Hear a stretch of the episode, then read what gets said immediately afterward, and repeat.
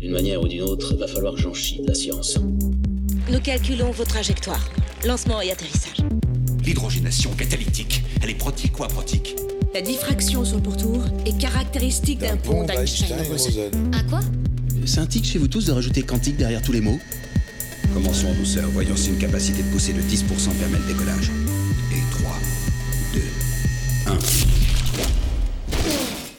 Bienvenue dans ce nouvel épisode de Science, Art et Curiosité, le podcast du Mumons. Moi, c'est Antoine et aujourd'hui, je serai la voix du Mumons. Et moi, c'est Max, et aujourd'hui, je serai aussi la voix du Mumons. Vous l'aurez donc compris, nous accueillons aujourd'hui une invitée. Bonjour Émilie. Peut-être peux-tu te présenter en quelques minutes pour qu'on sache à qui on a affaire exactement? Oui, moi c'est Émilie Ancio, donc j'ai 33 ans, belge de la région d'Herbizol. J'ai fait mes études à l'université de Mons en sciences et je suis autrice, éditrice et rédactrice scientifique. Tout à fait. Et donc, le podcast d'aujourd'hui va être un petit peu particulier puisque l'on ne va pas parler d'une œuvre spécifiquement. Peux-tu nous en dire un peu plus? Oui, on va parler un petit peu plus généralement de Livresse Édition, qui est la maison d'édition spécialisée à la fois en jeunesse et dans les littératures de l'imaginaire que j'ai créée en 2015.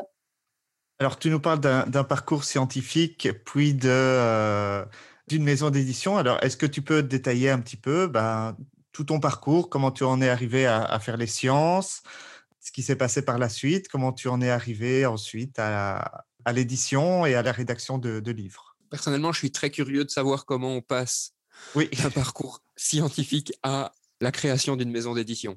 En fait, les deux parcours se sont déroulés un peu simultanément. J'écris en fait depuis que j'ai 8 ans à peu près, des petits poèmes, des petites histoires. Donc euh, l'amour de la littérature, de la lecture et, et de l'écriture est venu euh, assez vite. Et à côté de ça, j'ai jamais eu l'idée au départ d'en de, faire mon métier. Donc pour moi, quand j'étais petite, je voulais, comme tout le monde, devenir archéologue ou ce genre de choses. Puis j'ai grandi, j'ai commencé à avoir une, une, certaine passion pour les serpents vers mes 15-16 ans à peu près, et donc aimant beaucoup les serpents et ne sachant pas trop quoi faire au niveau des études. Tu as eu des serpents? Non, je n'ai pas eu des serpents. C'était en projet, j'aurais bien aimé, mais je n'en ai pas eu. Il est toujours temps. Hein Il est toujours temps, c'est vrai, c'est vrai. Je suis plutôt passée du côté chat pour l'instant. donc du coup, aimant bien les serpents et aimant bien les animaux de manière générale, je me suis dit que j'allais me tourner vers, vers la biologie, donc, étant de la région de Mons et n'ayant pas envie de partir sur Bruxelles ou, d'aller côté, je suis restée à, à l'université de Mons. Donc, j'ai commencé un master en biologie des organismes et écologie. Donc, j'ai passé mon master sur, en fait, le mouvement de la langue chez les serpents. Ah oui, donc tu es resté sur les serpents. C'est oui. quand même resté connecté. Hein. Oui, c'est resté sur les serpents au départ. Donc, j'ai fait mon master sur donc, euh, le mouvement de la langue chez les serpents dans le laboratoire euh, d'histologie. Donc, tu étais déjà très langue aussi euh, à l'époque. Exactement. C'est une façon de voir les choses et de concilier les deux, en effet. Hein. ouais. Bah, à l'époque, j'écrivais, j'écrivais déjà, déjà pas mal, mais tout en restant amateur de ce côté-là. Ensuite, j'ai été poussée par, par ma famille je leur remercie d'ailleurs, pour faire une thèse de doctorat. Donc, on m'a fortement encouragée à faire une thèse de doctorat, mais à l'université, ils ont été assez clairs. Ils m'ont dit on ne va pas te donner une bourse pour étudier les serpents en Belgique. Ça n'a absolument aucun intérêt, et, et, je comprends bien. Donc, euh, étant dans le labo d'histologie, j'ai passé le FRIA pour avoir une bourse au niveau de l'étude du rein, et je n'ai pas eu cette bourse. Ensuite, je suis passée dans le laboratoire du professeur Muller, de, chimie organique. J'ai eu une bourse UMONS à l'époque et j'ai commencé ma thèse sous la supervision de Carmen Burtea sur la maladie d'Alzheimer. Pour la petite histoire personnelle, mon grand-père maternel est décédé de la maladie d'Alzheimer, donc c'était quand euh, le professeur Muller m'a proposé ce sujet, c'est un sujet qui m'a tout de suite euh, ben, parlé, forcément. Je me permets de t'interrompre, là on voit quand même quelque chose aussi d'intéressant dans, je vais pas dire dans ton parcours spécifiquement, mais je pense qu'on peut même dire dans les parcours scientifiques de beaucoup de personnes, c'est que leur vie autour, parce que oui, les scientifiques ont une vie autour, c'est une réalité, leur vie autour peut beaucoup les influencer dans leur choix de recherche ou de sujets qu'ils vont investiguer. Oui, bien sûr. Alors, j'ai une très mauvaise mémoire, donc je ne m'en rappelle plus trop, mais je sais qu'à l'époque, il y avait plusieurs sujets possibles, et c'est vraiment celui-là qui m'a fait me dire, OK, c'est ça que je veux faire. Vraiment de la curiosité ici. C'était quoi? C'était sur la mise au point de, médicaments, du test de... C'était sur la mise au point du diagnostic, en fait. C'était un diagnostic par IRM de la maladie d'Alzheimer. OK. Ouais, donc tu as fait un peu de physique aussi. Hein. J'ai fait un petit peu de physique, je l'avoue. Si tu as dû analyser les, les, images d'IRM pour identifier des choses, tu as dû travailler peut-être avec des, des, marqueurs spécifiques ou des choses comme ça. On a travaillé avec des nanoparticules d'oxyde de fer, oui. D'accord. Ah, donc tu as travaillé avec le pote Yves Gossoin aussi. Un petit peu, oui. C'est beaucoup de mise au point d'agents de contraste hein, chez Muller. Oui, dans leur laboratoire, oui. Alors là, c'était la partie chimie, du coup, c'est pas tellement moi qui me suis occupée de ça. Moi, c'était plus vraiment l'aspect euh, histologie, analyse euh, de l'efficacité, du ciblage et ce genre de choses, mais, euh, mais c'était par rapport à ça, oui. J'ai envie de revenir, avant que tu passes à la suite, sur ton mémoire sur le mouvement des langues de serpent, parce que c'est très intriguant. Qu'est-ce qu'il y a à dire d'intéressant à propos de ce mouvement de langue de serpent en fait, le mouvement de la langue chez les serpents, on s'est rendu compte que le mouvement était différent selon le contexte. Si c'était dans un contexte de repérage d'une proie, de repérage de l'environnement ou simplement dans un contexte euh, classique. Et donc voilà, j'ai tourné des films euh, à, à, haute vitesse du mouvement de la langue euh, des serpents, de deux espèces de serpents, une espèce de serpent dite évoluée et une espèce de serpent dite primitive. Et on a comparé notamment en histologie, les fibres lentes et les fibres rapides pour vérifier euh, le classement des espèces. Ça veut dire quoi un serpent évolué ou un serpent primitif? Et moi, je dirais aussi, c'est quoi les fibres lentes et les fibres rapides? Aïe, aïe, aïe, mais qu'est-ce que c'est que ces questions pièges qui me ramènent à mes cours euh, d'il y a dix ans? Retour à la défense de, mémoire. Mais oui, quelle horreur euh, Donc les fibres, les fibres lentes et les fibres rapides, ça, je m'en rappelle. Euh, au niveau des fibres musculaires, on a deux types de fibres qui interviennent euh, dans, les efforts dits euh, lents et les efforts dits rapides. C'est un peu la différence entre quand tu fais une course de sprint et une course de jogging. C'est pas du tout les mêmes muscles, les mêmes types de fibres qui interviennent. Et on se rend compte d'ailleurs dans les sportifs que leur proportion de ces différentes fibres diffère selon le type de, performance. C'est le même principe chez les serpents. On a vérifié en fait la, proportion de fibres lentes et de fibres rapides entre les espèces primitives et évoluées. Donc primitives et évoluées par rapport à leur classement phylogénique en fait. Donc les pitons sont considérés comme des espèces primitives et les couleurs sont considérées comme des espèces évoluées, plus évoluées en tout cas. Et du coup, j'ai fait ma thèse euh, durant quatre ans. Ensuite, au terme de ma thèse, j'ai commencé à chercher du travail. J'ai postulé dans une seule entreprise parce que quand euh, j'ai commencé à faire mes recherches, je ne savais pas du tout vers quoi m'orienter. J'avais pas trop envie de continuer dans la recherche parce que, et ça c'est quelque chose qui m'a qui m'a fait avancer durant tout mon parcours, des serpents à la maladie d'Alzheimer, à ce que j'ai fait ensuite euh, au niveau pharmaceutique, j'avais le sentiment de ne pas me montrer assez utile, entre guillemets. Donc j'ai étudié les serpents, ça m'a fait très plaisir, mais je me suis dit concrètement, ça ne sert à rien. Ensuite, j'ai étudié la maladie d'Alzheimer pour le diagnostic par IRM, mais c'était vraiment de la recherche assez fondamentale. Et je j'ai continué à me dire, c'est intéressant, mais ça ne sert pas vraiment les gens de manière directe, comme par exemple une infirmière pourrait le faire. Et donc, c'est pour ça que je me suis tournée vers, euh, vers le pharma, vers la production de médicaments et ce genre de choses. Et donc là, j'ai découvert un type d'emploi qui s'appelle bah, rédactrice scientifique. Je ne savais pas que ça existait, en toute honnêteté. J'ai trouvé ça génial, j'ai postulé. Donc j'ai postulé à une seule offre d'emploi dans, dans, toute ma, courte carrière et, j'ai été prise. Bon, je suis arrivée au bon moment aussi, il ne faut, pas se le cacher, mais j'ai été prise comme rédactrice scientifique dans une boîte pharmaceutique. Euh, dans une boîte pharma, ok. Ça consiste en quoi le boulot de rédactrice scientifique en fait? Alors, dans ce genre de petites, euh, de petites entreprises, petites ou moyennes entreprises, quand elles ne commercialisent pas encore de médicaments et qu'il n'y a pas de rentrée fixe euh, ou de rentrée d'argent parce qu'aucun médicament n'est sur le marché et qu'elles sont encore au stade de recherche et développement, il est possible de demander des subsides, des subventions, des bourses et ce genre de choses. Et c'est ça le travail de rédactrice scientifique, en tout cas dans mon cas.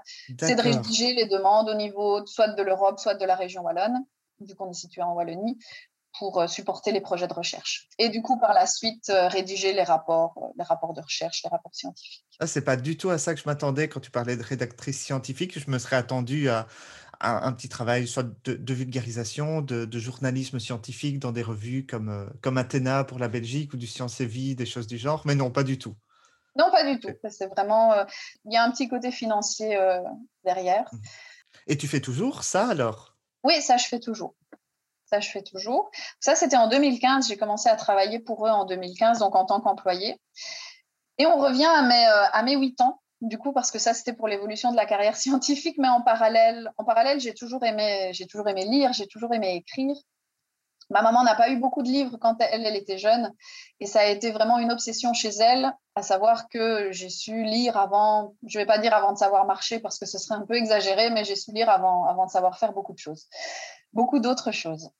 Et du coup, j'ai toujours aimé les livres, et moi, c'était presque naturel de me dire, ben voilà, je lis beaucoup de livres et donc je vais commencer à écrire des petites histoires. Moi, dans ma tête d'enfant, et puis dans ma tête d'ado au début en tout cas, tout le monde aimait écrire. C'était logique parce que c'était tellement chouette d'inventer des histoires que forcément tout le monde aime écrire. Et c'est seulement arrivé en première ou en deuxième secondaire que on a eu un petit travail à faire. Donc on a fait un, exercice de cadavre exquis ou en tout cas similaire au, cadavre exquis. Donc on a peut-être expliquer très rapidement pour euh, les auditeurs qui ne connaîtraient pas ce, que c'est Oui, alors le concept, c'est que dans un groupe, chacun commence à écrire une phrase et on forme une histoire, euh, une phrase complète tous ensemble. Donc ici, c'était vraiment le même concept, mais avec une histoire, euh, avec des paragraphes un peu plus importants. Ce qui fait qu'à la fin du cours, on a eu comme devoir de reprendre l'histoire construite tous ensemble et d'écrire la fin, chacun de son côté. Moi, j'ai trouvé, trouvé l'idée super chouette, évidemment. Donc, on avait trois jours, je crois, trois ou quatre jours, si ma mémoire est bonne, et arrive le jour où, euh, il a fallu euh, retourner en cours de français. Donc moi, j'avais écrit 15 pages parce que je trouvais ça euh, vraiment très, très chouette. Et je me suis rendu compte que tous mes petits camarades avaient écrit 10 lignes. Et c'est là que la prof de français, Madame Auvertus, a annoncé, ben voilà, maintenant chacun va lire, lire devant toute la classe son histoire.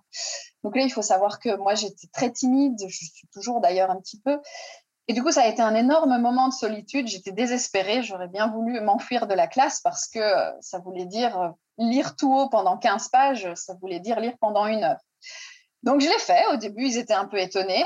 Je me tiens, son histoire ne s'arrête pas. Et à la fin de la lecture, la professeure de français m'a vraiment beaucoup encouragée. Et c'est là que je me suis rendu compte, en fait, que non, tout le monde n'aime pas écrire. En fait, il y, a, des gens qui aiment écrire, il y a des gens qui, qui savent le faire, et il y en a d'autres qui trouvent ça pas intéressant ou qui n'aiment pas. Et c'est vraiment à ce moment-là que je me suis dit, ah tiens, ok, c'est peut-être quelque chose de, pas de spécial que j'ai, mais c'est peut-être une petite caractéristique qui pourrait être sympa de, de développer. Et j'ai continué à écrire, toujours pour moi, toujours des petites histoires. Quand tu dis petites histoires, parce que pour être plus ou moins raccord sur qu'est-ce que tu entends par petites histoires, comme je vois que la fin de la, de la petite histoire que vous avez créée ensemble faisait 15 pages, pour toi, une petite histoire, c'est combien de pages? Alors moi, à l'époque, euh, petites histoires, j'appelle ça une vingtaine de pages. D'accord. À l'époque, je lisais beaucoup les chairs de poule et c'était des petites histoires sur, qui font peur avec euh, des cafards. Moi aussi, j'ai adoré les chairs de poule. T'as lu toi les chairs de poule, Antoine? Ah, Moi, j'étais déjà trop vieux, c'était ringard. Et donc voilà, j'ai continué à écrire des petites histoires. En 2007, j'ai commencé l'écriture d'un roman que je voulais policier au départ en fait. Et à un moment, je me suis dit tiens, ce serait, ce serait vraiment super sympa de lui faire passer une porte, qu'il l'amène dans un autre monde. Attends, 2007, donc tu en étais euh, J'avais 20 ans. J'en étais aux études, ouais. Deuxième année de, de bac. Et du coup, voilà, je commence cette histoire en voulant que ce soit un policier, mais finalement, je pars sur du fantastique je ne vais pas dire sans trop le vouloir, mais c'est un peu par hasard que ça a dérivé sur le fantastique et sur, et sur l'imaginaire. Au départ, ce n'était pas mon souhait. J'ai continué à écrire. En 2013, je l'ai envoyé à des maisons d'édition. Alors, j'ai fait tout ce qu'il ne faut pas faire, vu que je connaissais rien à ce milieu. Alors, qu'est-ce qu'il ne faut pas faire? Comme ça, si jamais on a des auteurs, des autrices en herbe qui nous écoutent, comme ça, ben, ils ont déjà les trucs. J'ai commencé par ne pas me renseigner, ça c'était déjà la première erreur. Je connaissais rien à ce milieu. Pour moi, euh, le monde du livre, c'était la foire du livre de Bruxelles, la foire du livre de Paris et les grands, grands auteurs très connus. Tout le milieu de la petite édition, entre guillemets, n'existait pas parce que je ne le connaissais pas du tout. Je m'étais jamais rendue à des, à des salons littéraires, des petits salons régionaux. Du coup, je ne me suis pas renseignée, je n'ai pas demandé à Google. J'ai juste fait la liste des grosses maisons que je connaissais, Albin Michel, Michel Lafon, tout ça. Ah ouais, tu as direct tapé le haut du panier. Ah oui, j'ai directement tapé le haut du panier en me disant voilà, ça, c'est moi, j'arrive. Et sans vérifier leur ligne éditoriale, ce qui est déjà la première erreur, ne pas vérifier la ligne éditoriale. J'ai envoyé, parce que j'ai quand même consulté un petit peu Internet, j'ai envoyé à des maisons d'édition qui sont à compte d'auteur. Oui. Donc, j'ai reçu des propositions de contrats, mais qui étaient payantes. Donc, peut-être un petit point par rapport aux trois différents types de contrats dans... Ah, tu as déjà reçu des retours positifs pour ton, ton premier livre? Oui. Mais chez des tout gros, alors non alors des gros, ça dépend, ça dépend ce que tu, tu entends par gros. Ils sont gros, mais ils sont à compte d'auteur. Donc, c'est-à-dire qu'il y a trois types de contrats dans Oui. le milieu littéraire. Il y a le contrat à compte euh, d'auteur, où là, l'éditeur n'est pas vraiment un éditeur, c'est un imprimeur qui va te demander plusieurs milliers d'euros pour éditer ton livre. Il n'y aura pas de suivi derrière, il n'y aura pas de correction, pas de promotion, C'est de l'auto-édition. c'est de l'auto-édition déguisée, entre guillemets. On a le contrat qu'on dit participatif, où là, tu ne payes pas directement pour éditer livre, mais par contre, si tu veux avoir des livres en stock chez toi pour les vendre ou pour les présenter en salon, tu dois les acheter avec un pourcentage qui varie entre 10 et 40% selon le nombre que tu commandes. Mais tu dois quand même débourser au départ de l'argent pour pouvoir euh, faire vivre ton livre. Et tu as le troisième type de contrat qu'on utilise chez Livresse Édition, bien évidemment, qui est le contrat à compte d'éditeur, où là, c'est vraiment l'éditeur qui prend en charge l'ensemble des frais. L'auteur n'a rien à dépenser. Il y a un suivi, il y a une correction, il y a de la diffusion, etc. Mais ça, on pourra en parler plus tard. Et donc, voilà, il y a trois types de contrats. Moi, n'y connaissant rien, euh, j'ai eu de la chance, entre guillemets, c'est-à-dire que je n'avais pas envie de, de payer plusieurs milliers d'euros pour euh, me faire éditer parce que Oui, je n'avais pas envie d'en faire mon métier. Ce n'était pas une obsession chez moi à cette, à cette époque-là. Et du coup, j'ai choisi la, la solution intermédiaire parce que, évidemment, Michel Lafon m'a dit non. Albin Michel aussi, parce que voilà, il faut savoir que l'autre erreur que j'ai faite, c'est que c'était un premier roman. Je l'ai fait lire à ma maman, à mon papa, qui ont été emballés et qui ont trouvé ça super, mais je ne l'ai pas fait lire à une correctrice professionnelle. Et ça, c'est un problème. Et donc, tu n'as pas du tout essayé chez des éditeurs un peu plus spécialisés comme euh, Brajlon ou Mnemos Édition, ce genre de. Non, parce qu'à l'époque, j'avoue que je ne les connaissais pas du tout. Ok. Donc, j'ai été publiée une première fois chez mon petit éditeur, qui existe toujours d'ailleurs. C'était une première expérience, je vais dire, elle était, elle n'était pas positive, elle n'était pas négative. Ça m'a permis de mettre un pied dans ce milieu en 2013, de commencer à faire des salons par moi-même, de rencontrer des gens et de me rendre compte qu'effectivement, c'était peut-être pas le plus intéressant à faire. Et donc, tu as pris plus ou moins sept ans pour écrire ce bouquin?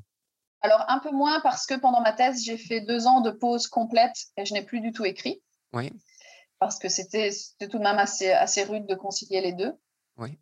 Mais, euh, mais donc voilà, j'ai mis environ quatre ans. ouais. Environ 4-5 ans ouais, pour le premier roman. Enfin, je pense que c'est une donnée importante pour en parler après. euh, Oui, tout tu à fait. Surtout que les écrire, autres, euh, les, autres les, les durées étaient très, très différentes. Du coup, euh, c'est intéressant de comparer. Ouais. Du coup, ça, c'était pour le premier roman. J'avais un pied dans le milieu. Je commençais à connaître des gens, à faire pas mal de salons. Du coup, j'ai commencé à connaître des petits et moyens éditeurs. Pour le deuxième tome, parce que mon premier roman était une trilogie, je me suis tournée vers un petit éditeur belge qui est Accro d'Accro Livre, très sympathique, où là, le travail euh, a été meilleur, forcément. C'était toujours un contrat participatif parce qu'à l'époque, il faisait du participatif, il ne le fait plus, il fait du contrat d'éditeur maintenant. Mais à l'époque, c'était participatif et il y a quand même eu une grosse, une grosse évolution par rapport au premier tome. Il y a eu une correction, il y a une couverture, ce genre de choses. Mais c'était toujours pas l'idéal. Et donc, pour le troisième tome, je me suis dit, ben, écoute, tu fais déjà euh, pas mal de choses par toi-même. Ça sert un peu à rien de passer par une maison d'édition. Autant le faire toi-même. Mais j'avais pas envie de m'auto-éditer parce que à l'époque, euh, j'avais déjà fait Bruxelles, la foire du livre de Bruxelles plusieurs fois avec euh, deux autres éditeurs. Je trouvais ça très sympa.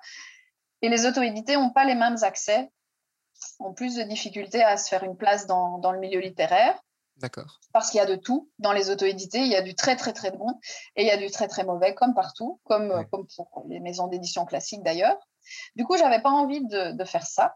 Donc, j'étais au niveau de ma thèse. À cette époque-là, on était fin 2014. J'ai été faire un colloque à Paris. Et euh, lors de ce colloque, il y a plusieurs chefs d'entreprise, jeunes chefs d'entreprise, qui sont venus nous, nous parler de, du lancement de leur start-up. Et je les ai écoutés parler je me suis rendu compte en fait que ça avait l'air vraiment très très chouette d'avoir sa propre structure, de créer quelque chose de rien, de créer son entreprise et de gérer vraiment son truc entre guillemets. Ils en parlaient avec tellement de passion que c'est à ce moment-là, donc on était en novembre 2014, que je me suis dit, ok, c'est ça qu'il faut que je fasse en fait. Il faut que je crée ma maison d'édition. Donc j'ai commencé à réfléchir. C'est passé par beaucoup de, de noms. C'est passé par euh, aux portes des mondes éditions. C'est passé par Caméléon édition parce que j'aimais bien les caméléons. C'est passé par plein de choses. Et un coup, tu avais un peu trop picolé. Non, c'est alors si j'ai bonne mémoire, c'est mon compagnon qui a proposé Livresse édition et j'ai trouvé ça génial parce que voilà, l'ivresse, l'ivresse de lire, l'ivresse, l'ivresse de, de, la passion, l'ivresse de plein de choses, et livre. Alors c'était génial, mais pendant 3-4 ans, les gens ont eu beaucoup de mal à prononcer la maison d'édition. C'était assez difficile. on est passé partout, on est passé par un, vous êtes livres éditions, ah, vous êtes livre S édition. Oh là là. Maintenant, ça va. Je dois avouer que depuis, euh, depuis un ou deux ans, les gens ne se trompent plus parce qu'on commence un peu à être connus à notre niveau et du coup, ça va mieux. Mais au début, c'était assez compliqué. Donc voilà, on est en novembre 2014 je décide de créer ma maison d'édition. En Belgique, il est assez facile de créer sa structure. Donc, j'ai juste eu à faire la démarche d'aller dans un secrétariat social et de demander un numéro de TVA. Et c'est l'unique démarche que, j'ai eu à faire. Donc, en janvier 2015, ma maison d'édition était créée. Et là, ton objectif, c'était juste d'avoir une maison d'édition pour toi, en l'occurrence, c'est-à-dire pour, pour, publier tes propres livres, donc être un espèce d'auto-édité, mais avec une structure, euh, entre guillemets, légale autour. Ou alors, ton objectif, c'était déjà de te dire, ben, je vais le faire pour moi, mais je vais le faire pour d'autres auteurs aussi. Avant que tu répondes, j'ai rajouté une autre question parce que j'allais aussi euh, couper sur des choses proches. C'est quelle est réellement la différence entre une auto-édition ou créer sa structure pour s'éditer soi-même, donc s'auto-éditer simplement avec un, nom d'éditeur? Je vais répondre à ta question parce que j'ai déjà oublié la première. Pardon. Pas de souci, je la reposerai après. Désolé, c'est ma faute. Il n'y a pas de différence, à mon sens en tout cas, entre quelqu'un qui crée sa structure autour de lui pour auto-éditer ses propres livres et n'édite personne à côté, et un auto-édité qui va simplement bah, s'auto-éditer sans, créer, euh, sans créer son nom d'entreprise. La seule différence, c'est au niveau administratif. Il y a une création de société où il n'y en a pas, et ce genre de choses. Mais si le travail derrière est fait, bah, il n'y a pas de différence fondamentale. Il y a des auto-édités qui travaillent avec une correctrice, qui travaillent avec un maquettiste, euh, qui travaillent avec des infographistes et qui font le travail que, que tout éditeur fait euh, en travaillant avec des professionnels du métier. Donc pour moi, à ce niveau-là, il n'y a pas de différence fondamentale. Mais par contre, non, pas de mais par contre. Je disais mais par contre parce que je viens de me rappeler de ta question. Ah ben, vas-y.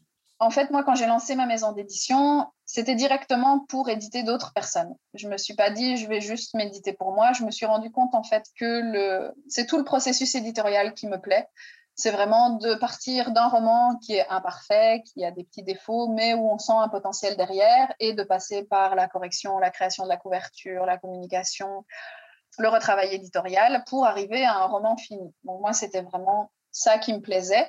Et au-delà de ça, je me suis rendu compte qu'il y a pas mal d'auteurs qui tombent, entre guillemets, dans le, dans le piège des comptes d'auteurs, qui payent des fortunes et qui se retrouvent avec des dettes ou qui se retrouvent avec un, je ne vais pas aller jusqu'à dire un rêve brisé, mais il y en a, c'est ça. Et je trouvais ça vraiment dommage et j'avais envie de créer justement une maison d'édition à taille humaine, presque familiale, pour aider justement les auteurs à ne pas tomber dans ce piège-là et à avoir une structure autour d'eux. Donc ça me rappelle, euh, ça me rappelle d'ailleurs à l'époque en 2013, je crois, oui, à la sortie de mon premier roman, L'émission On n'est pas des pigeons a fait justement euh, une petite émission sur les différents types de, solutions d'édition. Moi, j'avais été interrogée par rapport au contrat participatif où on paye euh, une certaine somme pour avoir un stock. Et il y a une autre autrice belge qui, elle, avait payé 9000 euros pour se faire éditer son livre. Bon, je crois pour 9000 euros, elle avait eu son livre édité et 100 exemplaires, à moins de vendre les exemplaires 90 euros. 100 exemplaires pour 9000 euros? Comment ça peut coûter aussi cher? Sachant qu'ils font pas la relecture, ils font pas euh, aussi quand non? Alors, je ne vais pas m'avancer pour celle-là parce que je me rappelle plus de quelle, euh, de quelle maison d'édition il s'agit, mais en général, non, il n'y a pas de relecture. C'est d'ailleurs pour ça qu'ils répondent aussi vite. Il faut savoir que Livresse Édition, chez nous, au niveau du comité de lecture, bon, on n'est pas les, les, meilleurs et les plus rapides. On a un an d'attente à peu près. Et certains, parfois, quand, euh, quand on hésite ou qu'on est vraiment débordé, ça peut aller jusqu'à un an et demi. Ce type de maison d'édition, ils te répondent en trois semaines. Ah oui. Forcément, vu le nombre de manuscrits, nous, on en reçoit environ 250 par an, ce qui fait quand même un par jour. Eux, ils doivent en recevoir, à mon avis, 20 par jour, au minimum. Et donc, c'est juste pas possible qu'ils arrivent à, lire et à analyser vraiment euh, les manuscrits qu'ils reçoivent. Donc voilà, ils acceptent tout parce qu'ils font leur beurre, entre guillemets, sur, sur le nombre et pas sur la qualité. Et donc, on en est au début de, la création de Livresse Édition. À l'époque, je commence à travailler chez Bone Therapeutics, donc dans une société pharmaceutique euh, située à Gossely, et je lance Livresse Édition. Donc, au départ, je suis employée et je me mets en indépendant complémentaire. Donc, je suis employée à temps plein. Ensuite, je demande à passer en 4-5e. Et puis ensuite, je passe indépendante complète. Je reste indépendante complète pendant trois ans, si ma mémoire est bonne. Et ensuite, je crée ma société. Donc ça, c'était début 2019. Ça n'a quasiment rien changé par rapport au fait d'être indépendante complète, mais c'est juste au niveau comptable et structurel où ça change. Et voilà. Donc les deux, les deux parcours, le volet scientifique et le volet littéraire, sont vraiment chevauchés depuis le départ, en fait. C'était pas un virage à 180 degrés, quoi. Non, pas du tout au-delà du fait que tu as fait tes études à, Lumons, que tu es scientifique, je pense que c'est intéressant aussi de, dire pourquoi on fait ce podcast avec euh, Livresse Édition aujourd'hui. C'est aussi parce que, bah, vous le savez peut-être, cher auditeur, on a un concours d'écriture de nouvelles d'anticipation qui s'appelle Ancrer l'avenir. Et dans le cadre de la deuxième édition de ce concours, on a un partenariat autour des gagnants en tout cas au, concours, euh, avec Livresse Édition. Peut-être qu'on peut donner un peu plus d'informations là-dessus. Oui, tout à fait. Alors, il faut savoir que les nouvelles, chez nous, on, aime beaucoup ça. Dès la création quasiment de la maison d'édition, en tout cas quelques mois plus tard, on a été contacté par une gestionnaire de galerie d'art montoise qui nous a demandé à deux artistes locaux, Geoffrey Clostrio et moi, d'écrire des petites nouvelles dans le cadre de Mons 2015, qui a été capitale de la culture à l'époque. Et elle nous a dit, ben voilà, j'aimerais bien une petite nouvelle par mois sur le thème de la ville de Mons. Tout était libre, on pouvait traiter des sujets, euh, qu'on voulait. Il fallait juste que ça se passe à Mons. Alors avec Geoffrey, on se connaissait déjà un petit peu de par les salons et les séances de dédicaces. On s'est dit, OK, super, on va faire une nouvelle chacun par mois. C'était très ambitieux. Heureusement, on a revu nos ambitions à la baisse. On s'est dit finalement, on va faire une nouvelle euh, alternée un mois chacun. Donc, c'est sorti en petit feuillet individuel chez, chez City à Mons. Et au terme de l'année, on en a fait un recueil qui s'appelle L'année nouvelle, qu'on a publié dans notre collection Nouvelle. C'était le tout premier. Et ça nous a beaucoup plu. Il y a eu pas mal de, de chouettes retours par rapport à ça. C'était pour moi, en tant qu'autrice, la première fois que j'étais confrontée à l'exercice d'écriture des nouvelles. Donc, j'avais déjà écrit des petits textes courts, mais ça correspondait pas vraiment à des nouvelles en, tant que telles. Et du coup, voilà, j'ai beaucoup aimé l'exercice. Je me suis rendu compte que j'aimais beaucoup en lire. Et donc, on a voulu vraiment développer cette collection de nouvelles. On a été approché pour plusieurs partenariats. Dans un premier temps, avec euh, l'association Agile à Bruxelles, qui organise aussi un concours de nouvelles fantastiques. Ça, c'était notre première collaboration. Et ensuite, plus récemment, avec Mumons, effectivement, pour le concours Ancrer l'avenir, où là, on était sur un concours de nouvelles science-fiction. Donc voilà, comme ça, on a fait un petit peu de pub pour euh, nous-mêmes. De temps en temps, ça fait pas de mal. Euh, Je vais en profiter pour faire une transition, peut-être. Ouais, vas-y, Antoine. La ligne éditoriale, en gros, de, de Livresse Édition, c'est quoi donc? Alors, elle est difficile à définir. Quand je présente la maison, je parle toujours d'une maison d'édition généraliste, parce qu'on a beaucoup de collections, on en a 16 au total, et une 17e qui va arriver suite d'ailleurs à notre partenariat.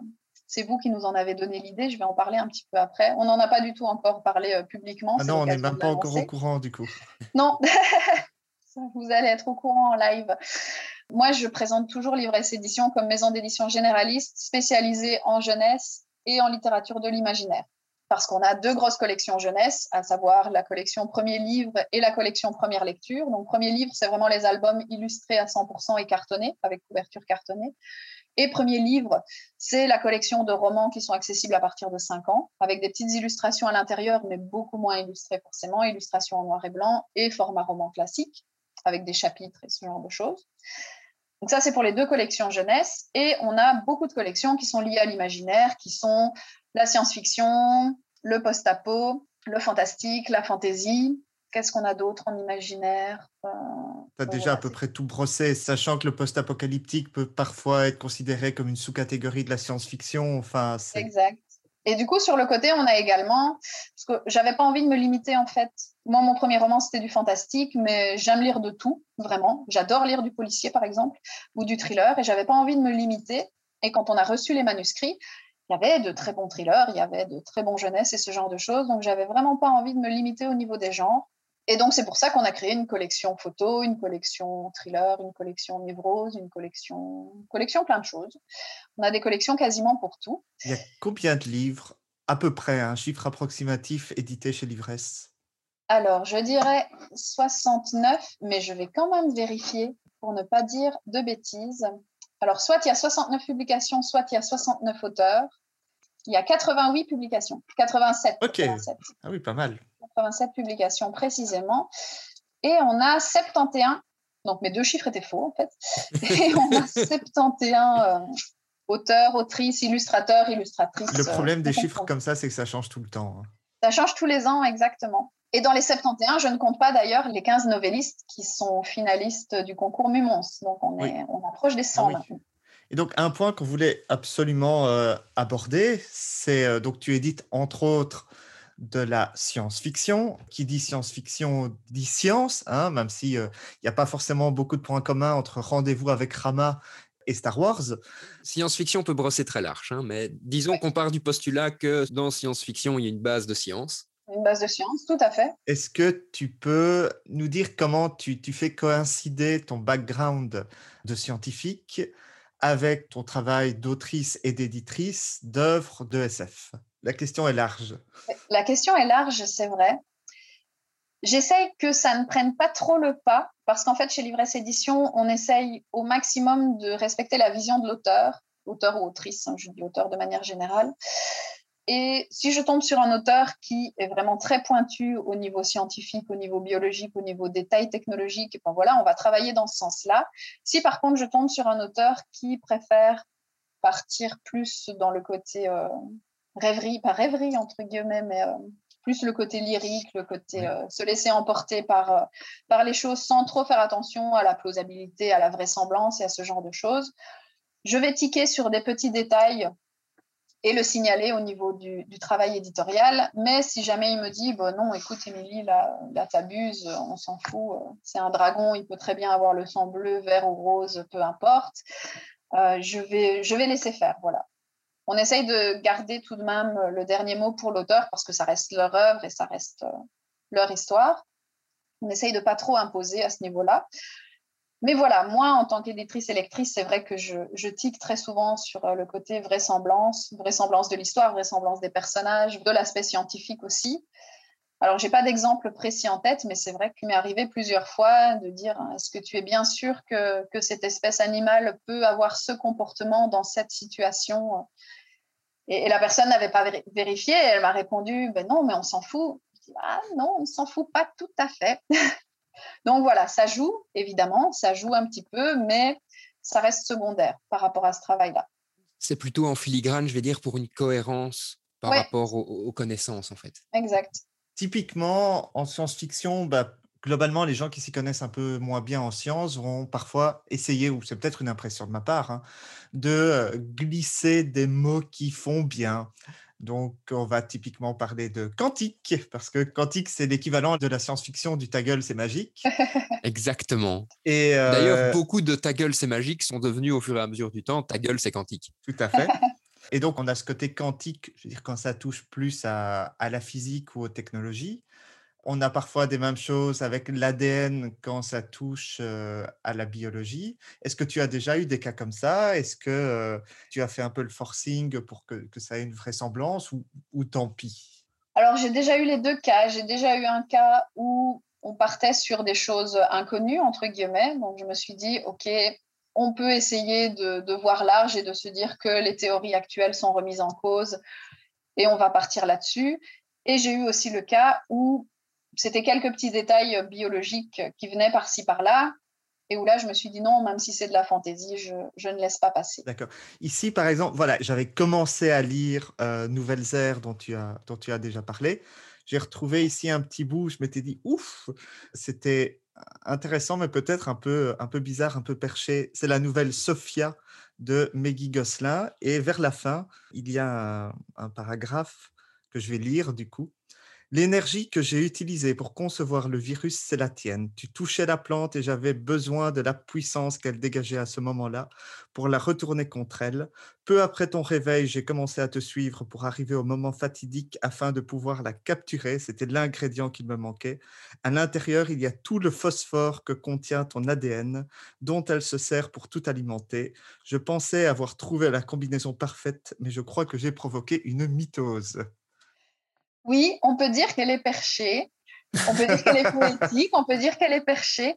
Non, c'est vrai, sur certaines nouvelles, on laisse. euh, parce que on ne peut pas exiger de, de chaque auteur qu'il ait un background scientifique et qu'il ait une rigueur scientifique pour que tout soit justifié, en fait. Donc, c'est vrai qu'il y a certaines nouvelles où on s'est dit, ben, OK, on laisse passer et ça fera crisser les dents de, de quelques biologistes euh, dans la salle. même des chimistes. J'emploierais peut-être pas le terme perché. Peut-être que, voilà, comme tu dis, ça peut être interprété comme, comme poétique et je pense que c'est important aussi de même en tant que scientifique, pouvoir parfois lâcher un petit peu la bride et se dire, OK, voilà. Parce que quand tu as lu l'extrait, personnellement, ben voilà, je trouve que l'extrait fait ressentir quelque chose. Mmh Même si au niveau scientifique, on peut se dire, OK, c'est complètement à côté de la plaque, parfait, il n'y a, y a, pas de souci. Mais en termes de, fluidité, de, de phrases, on, ressentait quelque chose derrière. Tout à fait. Et je pense que c'est important de, de, Parce que je voudrais pas que l'autrice, dont j'ai oublié non, non, non, non, désolé, bien sûr. se dise, oh, ils viennent de me dire que je suis complètement perché, c'est très très gentil. Non, je pense qu'il faut remettre dans le contexte. Avec un regard purement scientifique, ça peut paraître perché avec beaucoup de guillemets. Mais voilà, ça ne veut pas dire que la personne est perchée. Je voulais juste remettre l'église au milieu du village. Non, la nouvelle est très bien, euh, au passage. Vraiment très intéressante. Mais c'est vrai qu'il y a beaucoup sur la fin d'utilisation de, termes scientifiques mmh et que tu sens que oui, c'est fait pour raconter quelque chose, il y a quelque chose d'intéressant, il y a quelque chose qui fait très très exotique parce que es clairement, tu sens clairement que tu es sur une biologie extraterrestre. Et, et, en fait, tu dis, OK, ben oui, ça n'a pas forcément beaucoup de sens, mais tu as ce... Du coup, je ne peux pas parler de charabia scientifique, pseudo-scientifique. euh... Non, tu as, des termes clés qui sont liés au domaine scientifique et qu'elle utilise pour... Ça peut-être soit de justifier son propos, pour donner même peut-être un rythme dans son texte, pour donner une impression que... Une, couleur, voilà, une couleur scientifique, de la même façon qu'on utilise le quantique pour dire, bon, bah, c'est un ordinateur quantique. C'est ça, ça englobe pas mal de choses. Mais justement, par rapport à cette vraisemblance scientifique, hein, on l'a dit, on a un concours d'écriture ensemble. Et donc, comment tu as réagi par rapport aux, nouvelles que tu as lues? Donc, on en a reçu une cinquantaine hein, dans mes souvenirs. Comment tu as réagi par rapport aux nouvelles qu'on a reçues? Et euh, est-ce que cette vraisemblance t'a parfois un petit peu titillé Alors, oui, on en a reçu 59 si ma mémoire est bonne. La vraisemblance, en fait, que ce soit quand je lis un, manuscrit ou une nouvelle, ou même pour une lecture plaisir, la vraisemblance, c'est souvent ce qui, ce qui me titille, comme tu dis. C'est ce qui m'empêche d'ailleurs très souvent de, rentrer dans un roman, même quand je lis un roman pour le plaisir. Parfois, je me dis non, là, là ça va pas, là, c'est pas logique, la cohérence du personnage euh, fout le camp, entre guillemets. Ici, pour les nouvelles, j'ai été agréablement surprise, j'avoue. Surtout qu'on avait demandé une taille d'histoire qui était relativement courte, entre 5000 et 15 000 caractères, ce qui est relativement court, pour que les gens euh, se, se, le figurent plus facilement. Ça nous fait des histoires de 5 pages, à peu près 5-6 pages neuf dans le, meilleur des cas. Et du coup, c'était très difficile de plonger vraiment dans, dans l'univers de l'histoire et de se laisser emporter par le flux de l'histoire. Du coup, forcément, quand c'est sur des textes courts, on fait attention aux détails et à la vraisemblance scientifique. Et c'est ça qui était très chouette avec ces textes, c'est que malgré le fait qu'ils soient très courts, la majorité des textes ont réussi à m'emporter, malgré le fait qu'il y ait forcément des petites invraisemblances, que les concepts abordés ne soient pas développés dans le détail, dans le détail technique ou dans le détail biologique. On parle de puces implantées, on a beaucoup parlé de puces implantées, forcément, vu que le thème, c'était les données. Et voilà, on ne donne pas de détails sur, euh, oui, mais comment est-ce que ça s'implante, comment est-ce que ça transmet les données, etc. Il n'y avait pas ces détails. Mais d'un autre côté, on n'en avait pas besoin parce que pour les nouvelles, en tout cas, qu'on a sélectionnées, il y avait un univers derrière, il y avait une histoire derrière les personnages qui nous ont permis soit de nous identifier, soit de nous laisser porter par l'histoire. je dis nous, mais en tout cas, je parle pour moi. Et du coup, voilà, c'est ça qui m'a qui m'a le plus frappé, c'est que dans la majorité des histoires qui ont été sélectionnées, moi, je me suis vraiment laissée emporter par euh, par l'histoire sans trop faire attention aux détails de vraisemblance. Alors, c'est vrai que quand on en lit 59 d'affilée, au bout de la 57e puce, on commence à se dire ouais, ça va, on sait qu'elle a été implantée, c'est bon, on sait qu'on lui vole ses données, c'est bon. Mais il restait toujours des histoires très intéressantes parce que je me souviens que une que j'ai sélectionnée, elle était, je les ai pas lues dans, l'ordre, je les ai lues par taille. J'ai commencé par la plus courte et j'ai fini, euh, j'ai fini par les plus longues, à quelques exceptions près. Et je me rappelle qu'il y a une des dernières nouvelles que j'ai sélectionnées en me disant celle-là, il la faut absolument. Et, voilà. Pour rappel, chaque année, on a un thème autour du concours. Donc, c'est un concours de nouvelles d'anticipation. On essaie de donner une thématique chaque année. Et euh, la première année, on avait choisi la thématique très, très généraliste et demain. Et ici, pour, euh, pour cette édition, on a choisi la thématique les données. Je vais rebondir par rapport à, la science-fiction. Tu disais, il n'y a pas forcément d'explication. Tu connais probablement mieux la science-fiction que moi, mais est-ce que une des parties les plus intéressantes de la science-fiction n'est pas de réfléchir à comment une technologie fonctionne, mais plutôt quel est l'impact de cette technologie sur la société? En tout cas, c'est le cas de la sous-catégorie de la science-fiction qui est la littérature d'anticipation. Oui, je crois que les deux aspects sont, importants et les deux aspects sont intéressants. Ça dépend de quelle manière, en tant que lecteur, en tout cas, on cherche à, s'évader. Il y a des lecteurs qui aiment quand c'est très, très détaillé, quand c'est très vraisemblable et que la technologie est expliquée de A à Z et qui se disent, OK, je peux m'imaginer et ça peut exister. Et il y en a d'autres, il y a des lecteurs qui vont surtout s'intéresser à, l'analyse de la société, à l'aspect sociétal de l'histoire, et qui vont laisser cet aspect vraisemblance un peu au second plan. Moi, je pense que les deux sont particulièrement intéressants, mais de fait, en tout cas chez l'ivresse, euh, il faut toujours qu'il y ait un thème derrière. Ça ne va pas être juste, tiens, il y a une, une, débauche de technologie et puis, euh, et puis derrière, il n'y a pas d'analyse. Oui. Et pour revenir un petit peu au, concours de nouvelles, on a décidé de créer une nouvelle collection du coup, parce que c'est vrai que la question s'est posée. On a plusieurs partenariats. On a un partenariat avec la SBL Agile bruxelloise, où là c'est un concours fantastique. Donc la première qu'on a éditée, on l'a mise dans la collection fantastique, qui est Club 27. Ici, on va avoir de la SF. On s'est dit, tiens, est-ce qu'on va le mettre dans la collection nouvelle, vu que c'est un recueil de nouvelles? Est-ce qu'on va le mettre dans la collection science-fiction, vu que c'est de la science-fiction? Moi, j'avais envie de garder cette collection nouvelle vraiment spécifique pour nos appels à texte qu'on fait chaque année ou presque. Et du coup, est venue l'idée, suite à un brainstorming, de créer une nouvelle collection vraiment spécifique pour les partenariats qu'on fait principalement au niveau scolaire. Et donc, cette nouvelle collection va s'appeler Jeunes Encres. Excellent. Cool. Donc, j'imagine que le recueil sera dans cette nouvelle collection. Tout à fait. Elle va l'inaugurer. Hâte de voir ça. Par rapport au fait que ce soit jeunes encres, je précise, parce qu'on n'a pas parlé de l'âge, l'encre et l'avenir, c'est réservé aux 15-20 ans. Donc c'est vraiment pour des, euh, des toutes jeunes plumes. Tout à fait. Revenons quand même à la maison d'édition euh, l'ivresse, à la base, tu l'as créé parce que tu étais autrice. Est-ce que tu es restée autrice? Est-ce que tu as continué à écrire, donc euh, au-delà de la trilogie dont tu nous as parlé au début? Ou est-ce que non, le, boulot d'édition te prend euh, tout ton temps et tu n'as plus le temps maintenant d'écrire? Alors j'ai continué à écrire, j'en suis à une dizaine, une dizaine d'œuvres, neuf ou dix je crois, autant en fantastique, en jeunesse, en horreur aussi, et en nouvelles.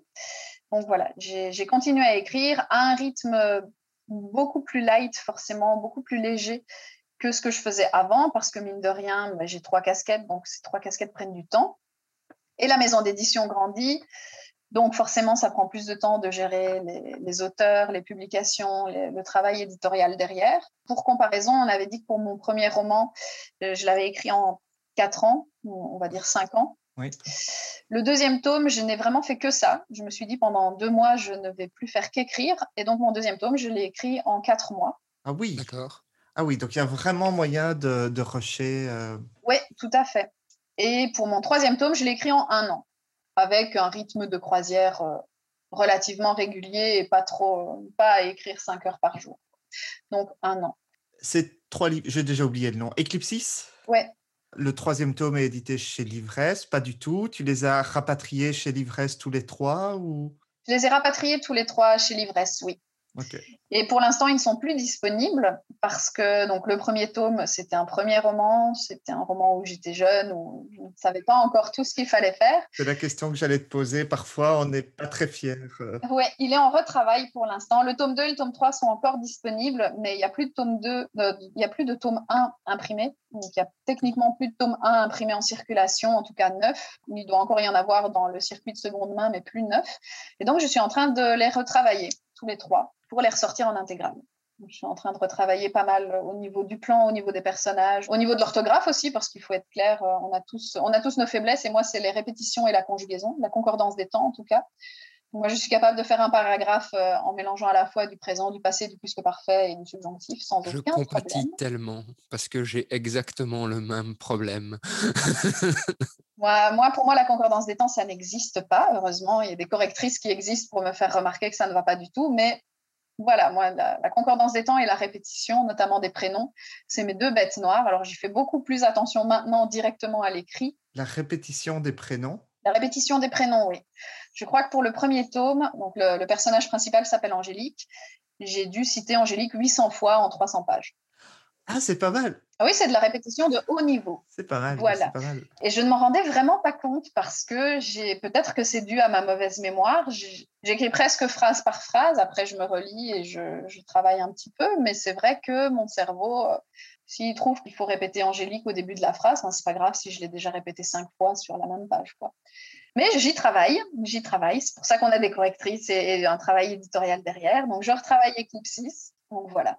Et ensuite, je vais dire maintenant, quand tu écris un, un livre, tu prends en conciliant, hein, comme tu l'as dit, les, les trois casquettes, tu prends plus ou moins combien de temps Puisque la maison d'édition, elle, a, euh, elle a combien de temps en fait, l'ivresse? Donc elle a été créée en 2015, hein, c'est ça? Elle a été créée en janvier 2015. Donc, en janvier, ici, on a eu six ans. C'est ça. Et donc en six ans, tu as quand même produit plus ou moins six bouquins en fait.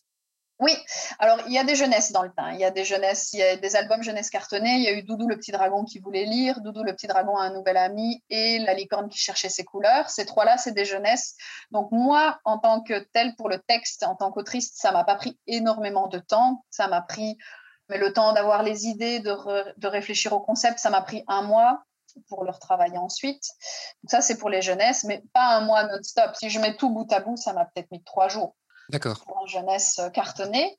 Il y a des textes courts, il y a La Mélodie et Black Bolt qui sont deux textes euh, sombres pour adultes, euh, public averti uniquement. Où là, ça m'a pris, ça m'a pris, je vais dire, entre deux et quatre mois. D'accord. Pour Black Bold, le processus complet m'a pris beaucoup plus de temps parce qu'en fait, le schéma que je suis, entre guillemets, c'est j'écris, ensuite je laisse reposer le manuscrit dans son placard pendant six mois à un an D'accord. En moyenne. Ensuite, je retourne dessus, je le retravaille, je l'envoie à des bêta-lecteurs, puis je l'envoie à une correctrice, je retravaille encore dessus, et ensuite je le soumets au comité de lecture. Donc le travail complet m'a pris, euh, pris assez de temps, mais sinon, vraiment, l'écriture de base m'a pris quelques mois. Euh, Il y a un roman qui n'est pas encore paru, qui est seulement au stade du premier jet, où là, je l'ai écrit en un mois, parce que c'était dans le cadre du NaNoWriMo, enfin du camp NaNoWriMo. Je le prononce très mal parce que, parce que voilà, Peut-être que même prononcé correctement, on ne saurait pas ce que c'est.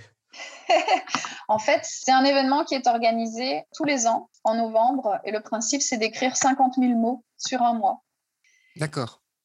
Et ils font des, ce qui s'appelle des camps. Il y en a un notamment en avril et un en juillet. Moi, j'avais participé au camp de juillet où là, tu choisis ton objectif. Donc, j'avais gardé le même objectif, écrire 50 000 mots en, en un mois. Et j'ai écrit un tome 1 d'une saga, du début d'une saga fantasy en un mois, en suivant cette. euh, Mais du coup, là, c'était un rythme d'écriture assez intense où j'écrivais deux à trois heures par jour à peu près. Oui. Et sinon, en moyenne, pour un roman classique, je vais dire un an. Avec tout le process ou juste l'écriture premier jet? Juste l'écriture, premier jet, je vais dire euh, six mois, ensuite euh, quelques mois de repos et puis une relecture attentive pour les fautes, les coquilles, les répétitions.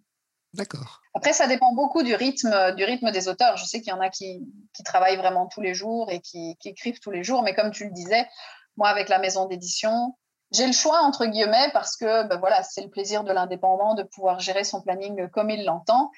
Mais je fais quand même passer la maison d'édition avant, vu que j'ai des auteurs derrière dont je m'estime responsable. Et du coup, c'est pas que je vais me dire, tiens, j'ai une heure, est-ce que j'écris ou est-ce que je prépare un communiqué de presse ou est-ce que j'avance dans la correction d'un manuscrit? Ben non, je vais toujours privilégier la correction de manuscrit ou le fait d'avancer pour, pour l'ivresse édition parce que voilà, l'écriture, c'est vraiment en second plan pour moi. Mais c'est vrai que je suis restée autrice parce que, parce que j'aime écrire tout simplement. D'accord. On m'a posé récemment la question de savoir si, euh, si j'avais à faire un choix entre le côté science et le côté littéraire, qu'est-ce que je garderais? Là, c'est le côté littéraire qui prime.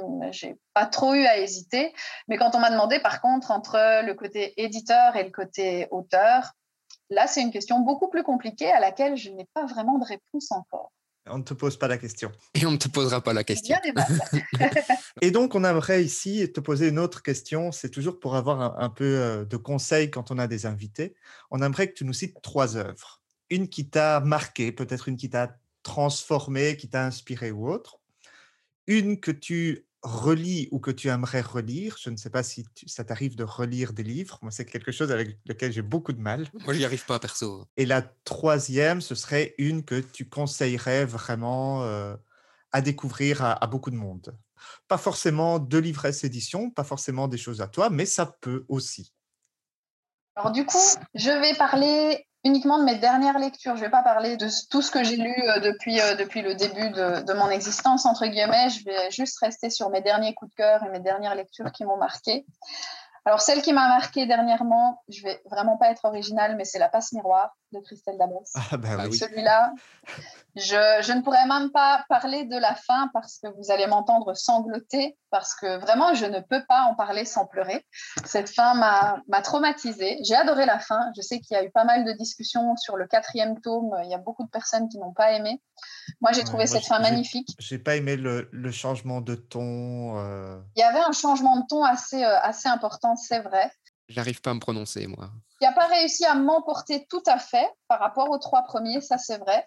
Mais la fin, la fin est, juste parfaite et magnifique. Moi, j'aime bien ces fins en, demi-teinte, euh, un peu ouverte, un peu douce, amère, entre guillemets. Et, j'étais dans le salon en train de lire le, dernier tome. Et je, je, sens, je, le sentais arriver, évidemment. Je commençais à me dire, oh mon Dieu. Et du coup, je me suis levée parce que mon compagnon était à côté de moi dans le divan. Donc, je me suis levée pour terminer ma lecture dans la chambre et forcément pleurer toutes les larmes de mon corps parce que sinon, je, je me suis dit, il va, il va, me prendre pour une cinglée. Donc, voilà, la passe miroir, la saga, ça, c'est vraiment quelque chose. Euh, à dire absolument. On, fera, on essaiera de faire un podcast une fois, euh, peut-être même avec l'autrice. Oui, c'est ah, cool. mais je valide à 200%. Elle est très, très sympa en plus. On va essayer de la contacter vraiment, parce que c'était une idée qu'on avait depuis quelques semaines de bosser sur la passe miroir avec, euh, l'autrice. Ça, c'est pour l'œuvre qui m'a marqué récemment. L'œuvre à relire, alors j'ai relu récemment toute la saga Harry Potter, parce que je me suis dit depuis un an que chaque année, j'allais commencer l'année en relisant une saga. L'année passée, c'était la saga Harry Potter. Cette année, je vais me relancer dans La Tour sombre de Stephen King. Oh, oui. Dont je n'ai jamais lu le dernier parce que j'adore. Le dernier dans l'ordre chronologique ou le dernier sorti? Dans l'ordre chronologique, oui. Je ne suis pas arrivé au bout. Je ne l'ai jamais lu. Je suis pas arrivé au bout du premier tome. Oh là là, non, c'est vrai que c'est difficile, mais, mais moi je me suis laissée emporter par cette œuvre. C'est vraiment dingue. Mais par contre, je n'ai jamais lu le dernier tome sorti qui, est, qui se déroule entre le 4 et le 5e tome. Et je me suis dit, non, l'œuvre se suffit à elle-même. J'ai pas envie d'insérer un 4.5 dedans. Donc ça, je l'ai pas ah lu. Moi, c'est vraiment le dernier, le dernier de l'œuvre. Pas le dernier chronologique, mais c'est-à-dire le, dernier, le dernier que j'ai pas lu.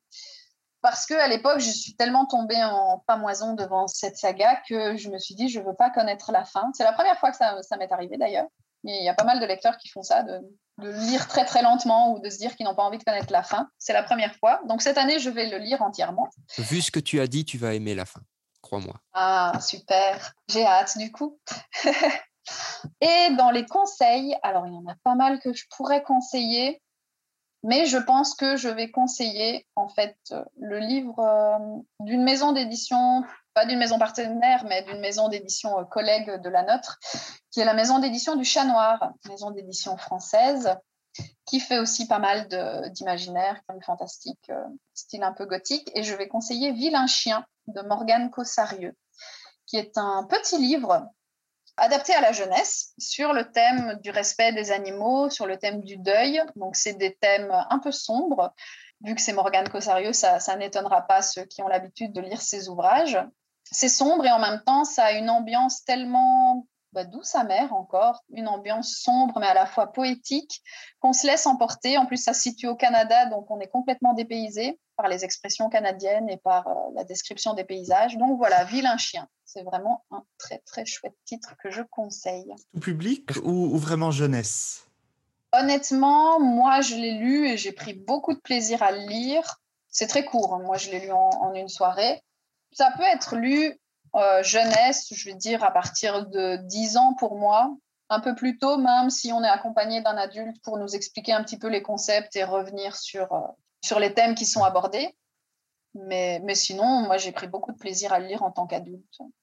Mais j'aime beaucoup cette autrice. Ça, ça joue aussi peut-être. J'aime beaucoup cette autrice de manière générale. Donc voilà. Ok, merci. Mais de rien. Avant-dernière question. À qui conseillerais-tu les œuvres dont on a parlé aujourd'hui En l'occurrence, à qui conseillerais-tu les œuvres de l'ivresse édition? Alors là, c'est très facile. Je les conseille à tout le monde. Tu vois, encore quelqu'un d'autre, Antoine. Merci. Merci beaucoup, Émilie, parce que c'est ce que Oui, je dis tout le temps. C'est ce que je dis tout le temps. Quand Et tu Antoine me dit, conseilles tu peux Cyberpunk 2077 à tout le monde, vrai. tu peux pas. non. Cyberpunk, je ne l'ai pas conseillé à tout le monde. Ce n'est pas vrai. je ne suis pas d'accord avec ce que tu dis. J'ai conseillé à tout le monde euh, Horizon Zero Dawn, par exemple. Ça, je l'ai conseillé à tout le monde. Euh, En fait, ici, c'est facile parce qu'on ne parle pas d'une œuvre en particulier. Euh, on parle d'une maison d'édition. On est une maison d'édition généraliste, donc on a tous les styles ou presque. Je me rappelle d'un, pour mon premier salon, quasiment un de mes premiers en 2013. Donc j'avais juste mon petit roman, euh, premier tome euh, du fantastique, et il y a un monsieur qui arrive, un peu bourru comme ça. Donc je lui dis bonjour, est-ce que je peux vous parler de mon roman? Et, il me répond non, mais de toute façon, euh, vous n'avez pas, avez pas ce que je recherche. Je lui dis ah bon, c'est bizarre, vous recherchez quoi? Et alors il m'a dit je recherche de l'horreur, du cul et des livres de cuisine. Il m'a dit texto ça, de l'horreur, du cul et des livres de cuisine. Effectivement, je n'avais pas ce qu'il demandait.